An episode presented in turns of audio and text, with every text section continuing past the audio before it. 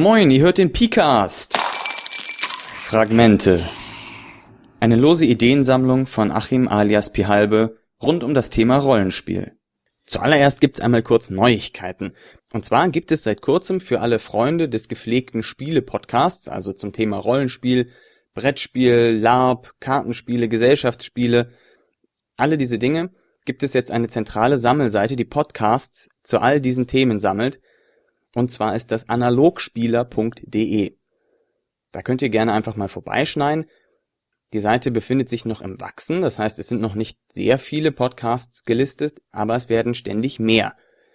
Und es lohnt sich vielleicht da reinzuschnuppern, um neue Podcasts kennenzulernen, die ihr bisher noch nicht kanntet, um eine Übersicht zu gewinnen, was es überhaupt so für Podcasts gibt, um auch vielleicht mal in andere Gebiete von Podcasts reinzuschnuppern und um euch mit anderen Leuten auszutauschen, welche ihr gut findet, welche ihr schlecht findet. Dort gibt es besonders vorgestellte Episoden und eigentlich alles, was einen interessieren kann zu diesem Thema. Noch kurz zu eurer Information, damit diese Portalseite auch ihren Sinn erfüllt, nämlich den Hörern mehr Podcasts zu zeigen und den Podcasts mehr Hörer zu bringen. Dafür werden immer so kurze Schnipsel in die Podcasts eingeschnitten, sowas wie dieser hier. Analogspieler.de Die Portalseite für alle Podcasts rund ums nicht elektronische Spielen. Damit also jeder weiß, wo er hingehen muss, um mehr Podcasts zu finden. Die Seite befindet sich noch im Aufbau, also wenn ihr Anregungen und Kritik habt, könnt ihr sie dort ins Forum schreiben. Diese Anregungen und Kritik werden natürlich in die Verbesserung der Seite einfließen. Das heißt, jetzt am Anfang habt ihr noch die Chance, entscheidend mitzuwirken, wie sich dieses Portal entwickeln wird. Nun aber genug zu analogspieler.de, kommen wir zum Rollenspiel. So, heute möchte ich ein kleines Konzept vorstellen zum Thema Rollenspiel, und zwar Conservation of NPCs also Erhaltungssatz der Nichtspielercharaktere.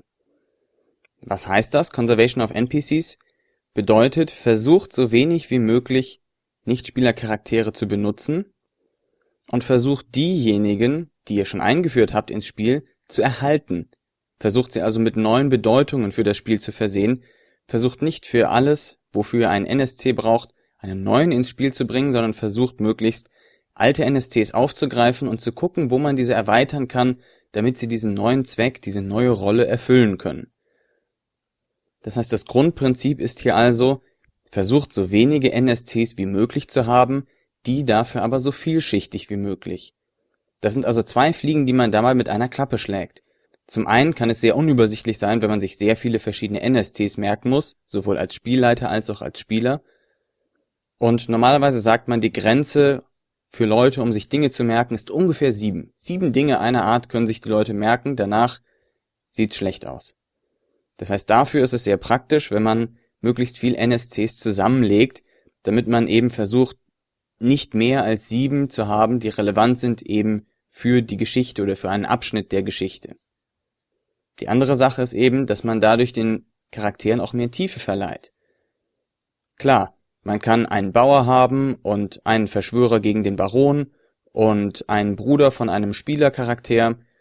Das können drei verschiedene Personen sein, die dann alle sehr flach sind. Wenn man jetzt aber sagt, okay, der Bruder vom Spielercharakter ist der Bauer, bei dem sie unterkommen und gleichzeitig ein Attentäter auf den Baron, dann ist das auf einmal eine Persönlichkeit, die eben Motivation hat, die ein bisschen Issues hat, wie ich das ja schon in der früheren Folge mal angerissen habe, die also nicht mehr flach, sondern eben abgerundet, dreidimensional wirkt, die mehr als nur einen einzelnen Zweck in der Geschichte erfüllt und dadurch nicht zu so einem One-Trick-Pony verkommt, sondern eben ein wirklicher Charakter wird.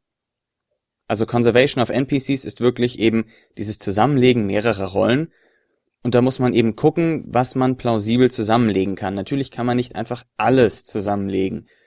Also den Attentäter auf den Baron kann man schwerlich zusammenlegen mit dem pflichtbewussten Führer der Stadtwache. Vielleicht schon, wenn man einen wirklich guten Grund dafür findet, aber tendenziell wird sich das eher beißen. Das heißt, man sollte diese Regeln natürlich auch nicht überinterpretieren und da versuchen, möglichst alles in zwei, drei verschiedene Personen reinzupressen. Das geht meistens nicht gut. Aber wenn ihr eine Person habt, die irgendwie eine Bedeutung für die Geschichte hat, und ihr braucht eine neue Person mit Bedeutung für die Geschichte, Überlegt, ob es nicht vielleicht möglich ist, das mit einer der alten Personen zu verknüpfen, sinnvoll. Das heißt, wenn man das immer im Hinterkopf behält, ah, Moment, die Geliebte von dem Priester, warum soll das nicht auch die alte Kriegsveteranin sein, die die Charaktere aufsuchen müssen, um in dieser und jener Angelegenheit weiterzukommen? Klar, das könnte eine neue Person sein, aber warum nicht einfach die alte nehmen? Um das nochmal kurz im Zuge der GNS-Theorie zu beleuchten, damit das nicht nur praktisch ist, was ich hier erzähle, sondern auch ein bisschen theoretisch. Diese Conservation of NPCs ist natürlich interessant für alle drei Stilrichtungen, für alle drei kreativen Agenden für den Simulationismus, für den Gamismus und für den Narrativismus. Gut, für den Simulationismus mag man jetzt argumentieren, ja, aber wenn man alles zusammenlegt, man hat doch nie im Leben jemand, der dies und das und das und das ist. Naja, dass das zufällig alles drei für die Geschichte oder alles vier für die Geschichte relevant ist, das ist natürlich jetzt eher ungewöhnlich im echten Leben. Aber Leute sind keine One-Trick-Ponys. Leute sind vielschichtig, haben mehrere Ebenen, mehrere Issues. Insofern finde ich, ist es auch für den Simulationismus okay, dass man sagt, wir gestalten jetzt diese Person mehr aus. Wir machen aus ihr eine richtige Persönlichkeit, die verschiedene Motive und Aspekte hat, die es da auszuloten gilt. Denn das will ja der Simulationismus, ausloten. Für den Gamismus, gut, dem ist es jetzt eigentlich relativ egal, aber für den Spielleiter eines gamistischen Spiels ist es natürlich sehr interessant, weil er sich weniger Werte ausdenken muss und weniger Probleme hat, diese Werte sinnvoll zu füllen. Ansonsten hat man ja immer das Problem, wenn man jetzt einen Kämpfer erschafft, dann hat man dafür ein paar Charakterpunkte, die gibt man aus, steigert die Kampfwerte auf vernünftige Höhen. Ja, und was macht man mit dem Rest? Tote Hose, weiß man nicht, was zu tun ist. Wenn man jetzt diese Conservation of NPCs hat, das kann ja auch schon bei der Charaktererschaffung oder bei der Kampagnenplanung auftauchen, dass man sieht, welche Rollen man zusammenlegen kann. Das muss nicht immer ad hoc sein, sondern das kann auch durchaus von Anfang an geplant sein. Dann hat man natürlich das viel einfacher, wenn man sieht, welche Hobbys, Berufe, andere Aspekte dieser Charakter noch hat, dann kann man ihm viel besser gamistisch sinnvolle Stats geben und man muss es nicht so vielen Charakteren geben. Und letztlich ist es natürlich auch für den Narrativismus klasse, denn man hat viel mehr Story auf einen Punkt verdichtet und kommt einfach in der Geschichte viel schneller voran, man hat viel besser die Chance auf Bangs, auf Dilemmas, die spannende Entscheidungen bieten, die klimatische Szenen bieten, wo eben die Handlung drastisch vorangetrieben wird und die Spannung gesteigert wird. Damit bin ich dann auch am Ende von dieser kleinen Abschweifung über Conservation of NPCs. Vielen Dank fürs Zuhören und bis demnächst.